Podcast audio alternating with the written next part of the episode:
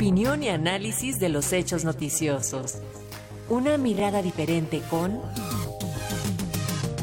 Luis Guillermo Hernández. Y esta mañana Luis Guillermo Hernández, analista político y periodista, nos habla acerca de esta campaña Traidores a la Patria, sobre todo a estos legisladores de oposición que votaron en contra de la reforma eléctrica. ¿Cómo estás Luis Guillermo? Bienvenido, muy buenos días. Muy buenos días, muy buenos días a la audiencia de Radio Educación. el pueblo tiene derecho a señalar o incluso a sentenciar públicamente los actos y los votos de un diputado que le traiciona?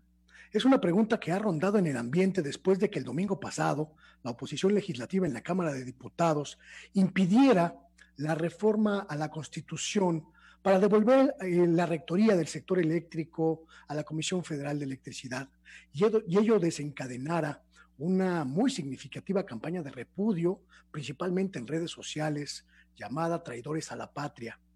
Con las fotografías de los legisladores que votaron en contra de esta reforma, así como con los datos de su circunscripción e incluso, en algunos casos, los teléfonos de sus oficinas en el Palacio Legislativo de San Lázaro, eh, las fotografías de los 223 diputados opositores que votaron en contra han circulado en todas las redes sociales como una forma popular de revancha ante lo que se considera un acto de traición al pueblo y en beneficio de las empresas energéticas transnacionales privadas, legisladores, dirigentes partidistas, intelectuales ligados al régimen neoliberal que monopolizan los espacios de opinión en la mayoría de los medios de comunicación mexicanos, han condenado esta exhibición pública a la que han tildado de acto de barbarie, que legitima la violencia y se propone eliminar al adversario. No hay nada más falso que ello. Se trata, se trata de un cambio de paradigma social y político que construye democracia y también construye una nueva república. La posibilidad de que la gente se exprese en las redes sociales, en las plataformas sociodigitales, lleva a las plazas públicas, a los espacios para el conocimiento de todos y permite tomar el pulso de lo que se discute en las calles los políticos, las políticas mexicanos han estado acostumbrados durante décadas a no escuchar, a no escuchar a las calles, pero sobre todo a no rendir cuentas de sus actos, de sus votos a sus representados. Y eso, eso parece que ha llegado a su fin.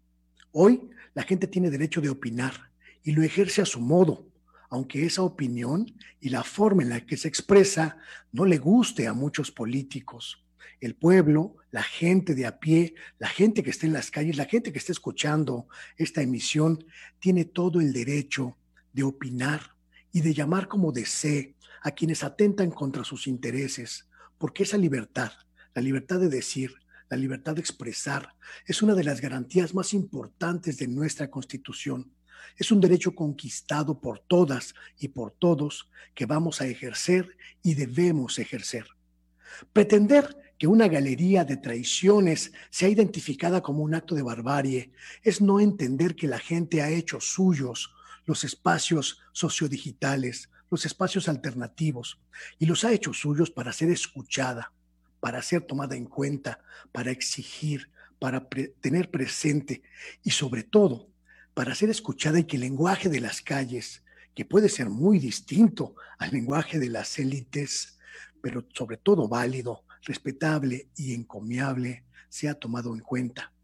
porque representa la democratización del debate público, una condición a la que difícilmente se podrá renunciar en el futuro.